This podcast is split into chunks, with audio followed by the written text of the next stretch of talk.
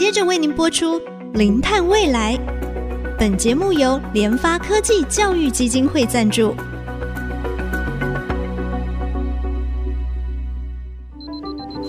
前瞻能源新方向，以科学与科技迈向近零碳排，智慧永续，与您一同开创零碳未来。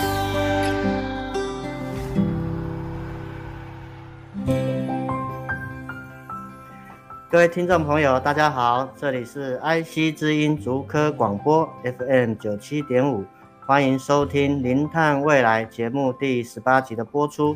我是主持人贾欣欣，今天哈就要谈谈，虽然啊今天这个主角哈他很小，可是他志气却不小，他也可以在抢救地球大作战上尽一己之力哈。这个就是微藻固碳跟再利用的技术哈。我们今天就是要针对围藻啊这个小家伙，它到底怎么样可以来执行抢救地球大作战。欢迎我们今天的来宾，也是东海大学副校长张家修张老师，您好。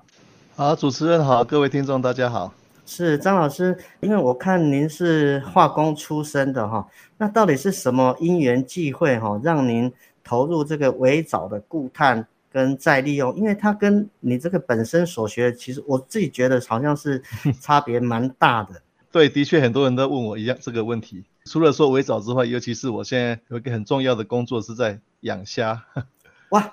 对，所以很多人都问我说，为什么做化工的人会做这这么多奇奇怪怪的事情？嘿，那我稍微说明一下，事实上化学工程的领域非常广哈。那有一门化学工程的领域叫做生化工程，生物化学工程，哦、对对，所以我是属于生物化学工程。像大家都都知道什么酒厂啊，要发酵酿酒啊，食品工业啊这些的哈，产生一些健康食品，很多都是生物化工的一个领域，并不是完全没有关系的哈。但是如果谈到微藻的话，事实上它是非非常有很特别的一个因缘。早期我是在做生殖能源，就是跟前面呃上礼拜访问的吴耿东教授，也是我的好朋友。哦，是啊、哦，这么巧。那他呃就生殖能的部分了哈。那生殖能部分就是说，因为我产生生殖能，我是用生物生殖能，是用微生物的方法，用发酵去产生生殖能。嗯、那这个过程里面还是会有产生一些二氧化碳的。对。所以很多人就问我说：“你不是做生殖能吗？生殖能不是是为了要减碳吗？那你在制制造的过程里面又产生二氧化碳，那不是违反你当初的那个目的吗？”对。后后来我就想说，我要想要做一个完全没有二氧化碳排放的生殖能生产系统。是是，所以我就把微藻纳进来。嗯哼，生殖能制造过程通常是用发酵方法，过程所产生的二氧化碳，我就用藻类把它吸收掉，所以整个系统就没有二氧化碳了。嘿、哦，所以当初是为了这个目的。嘿，是是。那这个围藻固碳的原理，就是老师刚才也有提到嘛，就是利用生物它需要二氧化碳这个方式吗？是不是？是是是。事实上，微藻就是它行光合作用，事实上跟植物是完全一样的哈。是是。但它最大的差别是它长得很快，跟树不太一样。所以啊、哦呃，所以我当初想说，我在发酵过程产生那么大量的二氧化碳，如果去用树去固碳的话，那太慢了。对对。所以我就想到用微藻，因为微藻是养在水里面，所以它可以大量的繁殖哈。所以我就是用用这个方法去固碳。所以固碳的方法就是。纯粹是用光合作用的原理，然后就是利用这个生物跟跟植物一样，跟植物一样，对对，它行光合作用，是是是，吸收二氧化碳，然后就把这个大气中的二氧化碳就把它吸收进去，这样子。对对对对。因为那个微藻它行这个光合作用很快嘛，那有没有去比较？就是说，一般微藻它的吸附这个二氧化碳的这个量啊，跟比如说一片森林，实际上固碳速率是跟植物的那个生长速率。有绝对的关系啦，是你长得越快，长得越大，那它固碳量就越多。那因为植物一般的植物，像我们说植物的话，能够一年收成两次、三次就很不错了。但是藻类的话，是一个礼拜到十天就收成一次。嗯嗯，所以它的循环很快，所以它能够很快速的去固碳，所以它的速度大概估计的话，大概啊、呃、应该至少是十五到二十倍以上，跟植物来比。十五到二十倍这样以上，嘿，可能还更多了，哦，只是说看藻种的情况，有些藻长得快，有些藻长得慢。嗯哼哼哼，哦，所以就是说，微藻这个好像看起来不起眼，小小的植物哈，但是因为也借重它生长速度快，哦，那它的光合作用，所以它可以很快速的啊，把大气当中的这个温室气体二氧化碳啊，把它吸附下来。是是是，那当然，所以老师刚刚您提到，就是说，哎，您在做生殖发酵的过程当中，哎，它也会产生这个二氧化碳。对对对。那就是刚好它产生的，对我们来讲是呃不好的东西，但是对微藻又是它的，对它的食物，它的食物，它的食物这样子。所以我们在两千零四年发表全世界第一篇，就是没有 CO2 排放的生殖能生产系统。哇，那么早是？应该是全世界第一个。老师，那你想到那个微藻，那还有没有什么其他的原因？为什么想到它？微藻事实上早期它像台湾的话哈，他们都是在做那个健康食品嘛哈。事实上它有很多的功能的哈，它里面的有效成分啊，好像色素类的啊，大家都听说叶黄素、虾红素、beta carotene、贝塔胡萝卜素，这些都是藻类的产品。除此之外，它应该是全世界固碳最快的生物了。嗯，所以台湾不是在提倡二零五零年净零碳排嘛？对对。那微藻应该可以扮演很重要的角色哈。事实上，我就是在所谓行政院有一个叫做负碳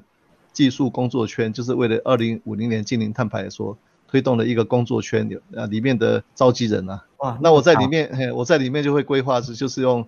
一部分就是用藻类来做负碳的，它可以做到负就是负的，不是 negative negative carbon emission。对对，是是是，哇，其实因为现在我们说要减少碳排就不容易。但是微藻的这个对，它可以变成是我都没有产生这个二氧化碳，而且还可以吸附二氧化碳，对的，变成是一个负碳，所以其实这个对我们近零碳排哈，真的是非常非常大的一个贡献。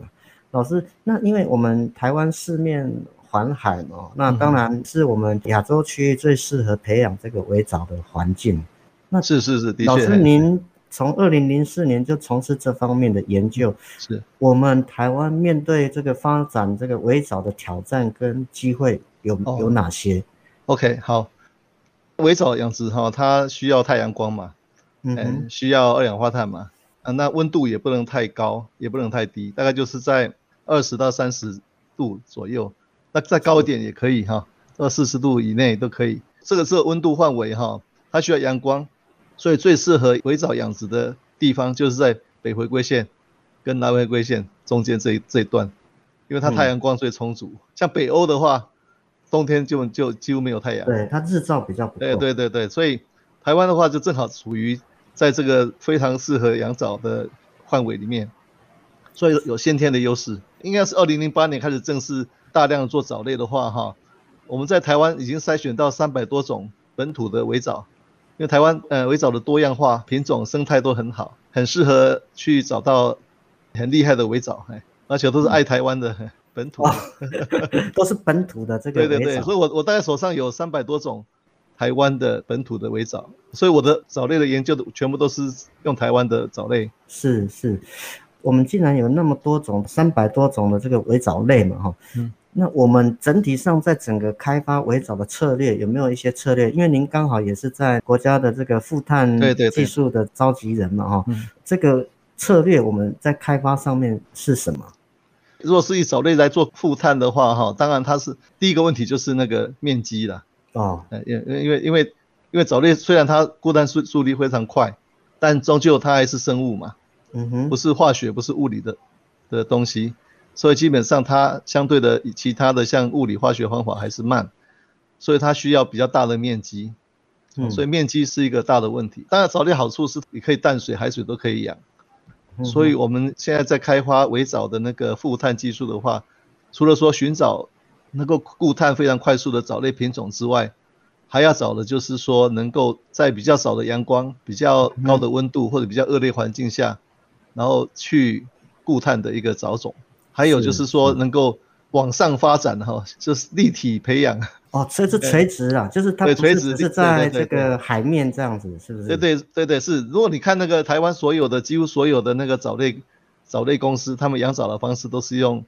池子了哈，嗯，那个跑道式或者是圆圆形的，它的深度大概是能够有五十公分左右。哦，因为它光才能够照进去嘛。对对，所以我们要想象那个是我们要把围藻养殖变成一个工厂式的，嗯哼，也就是我们可以立体的，嘿，那这样的话我们在每单位面积的固碳量才会大幅增加。是，所以现在我在推动这这个方面嘿。所以就是说，刚刚老师有特别提到，我们在开发围藻的策略上，第一个品种，对，挑选它的这个固碳的这个速率更快的，对，能够在更恶劣的环境之下，它也能够进行它的光合作用。那当然。垂直上面的一个发展哈，是，我想这是台湾未来开发围藻的一个三大的一个策略跟方向哦。我们节目哈先进行到这边，我们休息一下，待会再回到我们零碳未来节目的现场。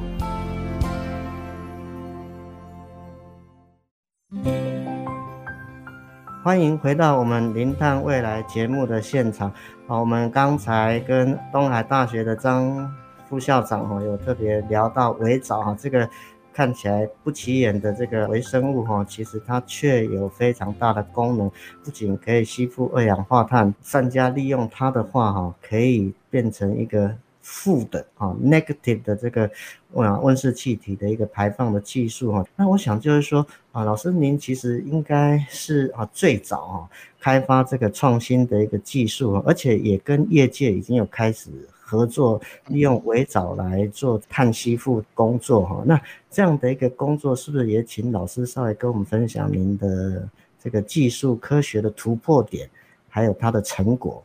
是两千零八年我开始由那个科技部补助的一个就是国家能源计划，那我是负责就是做藻类里面有很多成分可以做能源哈，包括像油脂类哈、油类，还有包括那个碳水化合物。在做执行这个我们叫 NEP 哈 National Energy Project 计划的执行过程里面，我们就需要找一些厂商来合作。我们当初是找的是中钢，中国钢铁公司。那为什么？因为中钢是全台湾排碳量 第第二、第二还是第三吧？哦、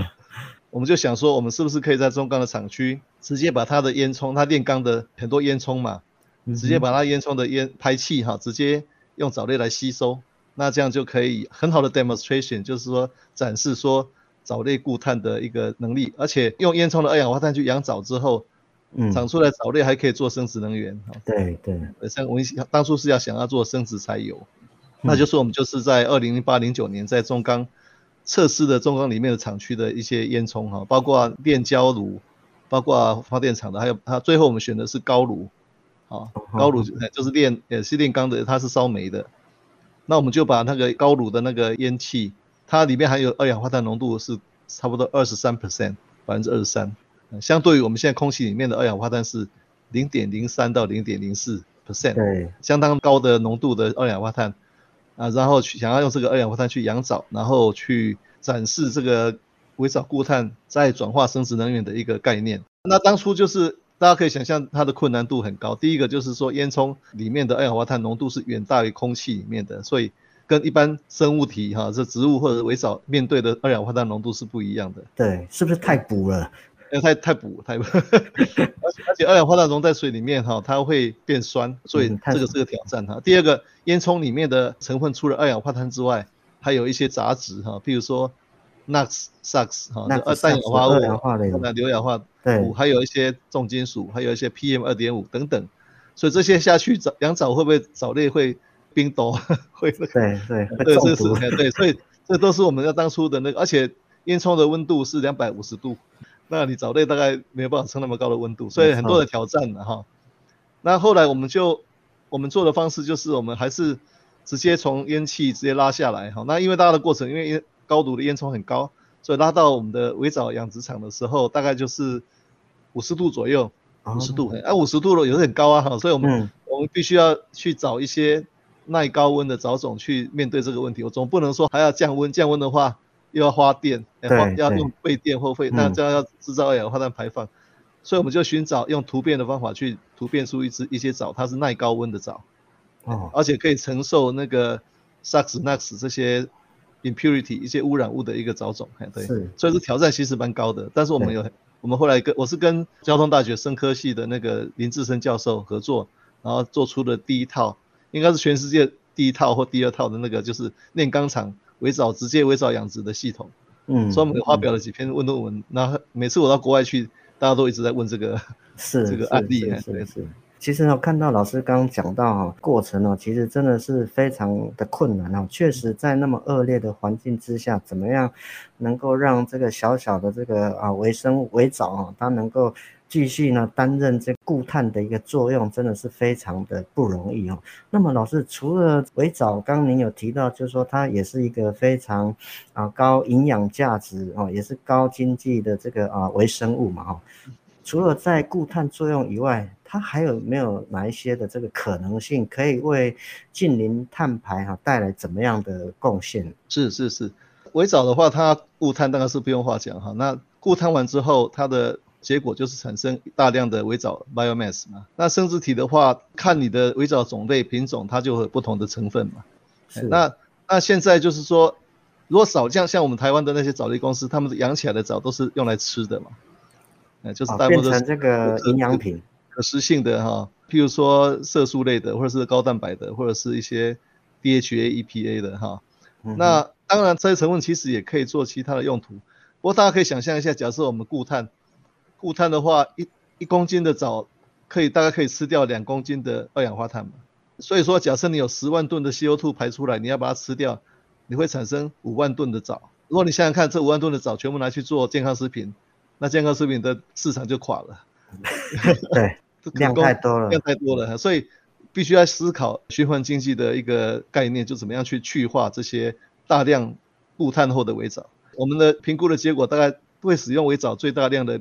地方，就是一个就是饲料，饲料，一个就是肥料。那这两个可以大量的把藻类用掉，所以说我们现在就是可以开发，比如说饲料，比如说饲料，饲料，呃，家畜的哈，鸡鸭猪的哈，猪养猪的，那或者是说。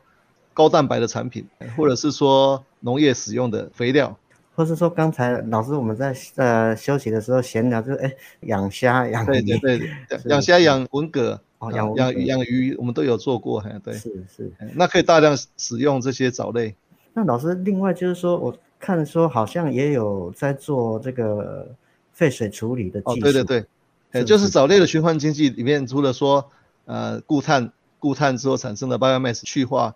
后续应用之外，还有一个主动的，就是说用藻类去做废水处理哈。废那藻类事实上很多人都问我说，事实上这个很很，就是说啊，这个藻类不是吃二氧化碳了吗？那废水处理里面很多都是一些有机的碳啊，像一些糖类啊，或是一些其他的一些有机物哈。那还是藻类还是可以吃的哈，因为大家想想看，藻类晚上没有光的时候，它还是吃。还是会吃一些有机物的，像糖类这类的东西，所以基本上就是说，我们用用这个原理，就是在废水处理上，那藻类用做做在废水处理最大的好处就是说，它可以去除所以营养盐，就是氮跟磷，哎，对，大部分的那个废水处理哈，最大的困难就是说，可以把有机物，我所谓的 COD 的哈，CO 化学需氧量，嗯，去除掉之后，它。剩下的一些氮磷很难去除，那藻类它有这种特殊的能力去移除这些氮跟磷。这藻类有些藻类大家很讨厌的藻类是在优氧化的藻哈，哦对，在水坝那。些，那它就是吃那些排出来的氮跟磷，大量的繁殖有机对对对对。啊，所以藻类有可以在废水里面处理里面扮演就是营养盐去除的一个功能。那这样的话，对有些产业像半导体产业或者是一些畜牧业，它的排放废水都有很高的氮跟磷，那是非常适合。来做用藻类来做去除，哦，所以我们在中央畜牧场，就是屏东林洛乡的中央畜牧场，我们就是把它的养猪废水拿来做养藻，然后再把藻类拿去做后续的应用。哎，哎，那这个技技术算已经成熟了吗？哦，有有有，在中央畜牧场已经做到养虾、养鱼、种那个小番茄啊，那个还有香瓜这一类的东西，有植物农场、植物工厂都出现了，嘿。是，大家可以有空可以去参观一下。是，所以就是说这个呃围藻这么小的微生物了哈，除了可以进行抢救地球大作战，可以吸附二氧化碳，而且它后续产生的物质其实也可以做很多的价值的利用哦。另外，像刚刚老师有特别提到的，就是在这个整个废水的一个处理哈，那当然废水处理之后又可以再在做其他的一个循环经济，所以变成它是整个循环，一直循环的一个概念哈。当然，这个循环的概念，在联合国的永续发展目标来讲的话，其实也是一个非常重要的一个概念哈。因为整个地球未来的资源其实非常的有限，怎么善加利用这个小小的围藻啊，来从事抢救地球的大作战啊，真的是一件需要更多的这个投入。那老师，我想我们最后一点点时间哦，就是说，那老师您觉得，就是说我们这个围藻整个固碳的一个技术有没有可能输出？当然有可能啊，因为事实上在台湾，虽然我们有很多好的藻藻种、藻类，很适合台湾的环境，嗯，但是台湾土地很小，所以说，嗯，你要能够对减碳有更大的贡献，你需要很大的面积，然后去固碳，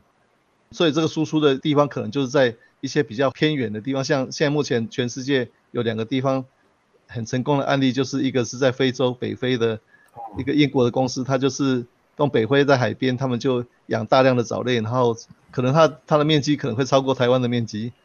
那它可以固非常多的碳，嗯哼，而且这碳是从二氧化碳、嗯、空气里面的二氧化碳来的。美国的那个 Arizona 就亚利桑那州，嗯、他们很多沙漠，他们也很那边一大片的在种那个藻类，要养养藻类。嘿，那台湾的话，因为面积的关系，所以我们必须要精致化，所以我们必须要往 3D 用工程化的方法来来去做。那这样的话，也可以在很很小的面积里面固很多的碳。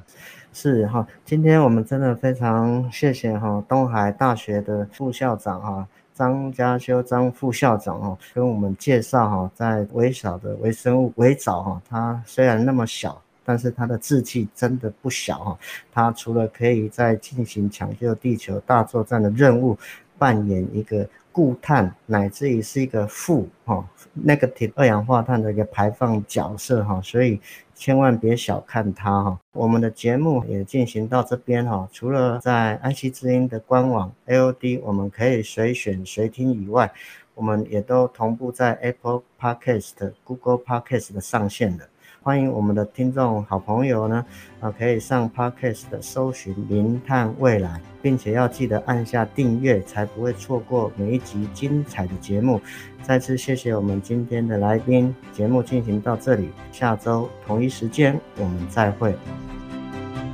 本节目由联发科技教育基金会赞助播出，联发科技教育基金会邀您一起响应净零碳排，以知识驱动更好的未来。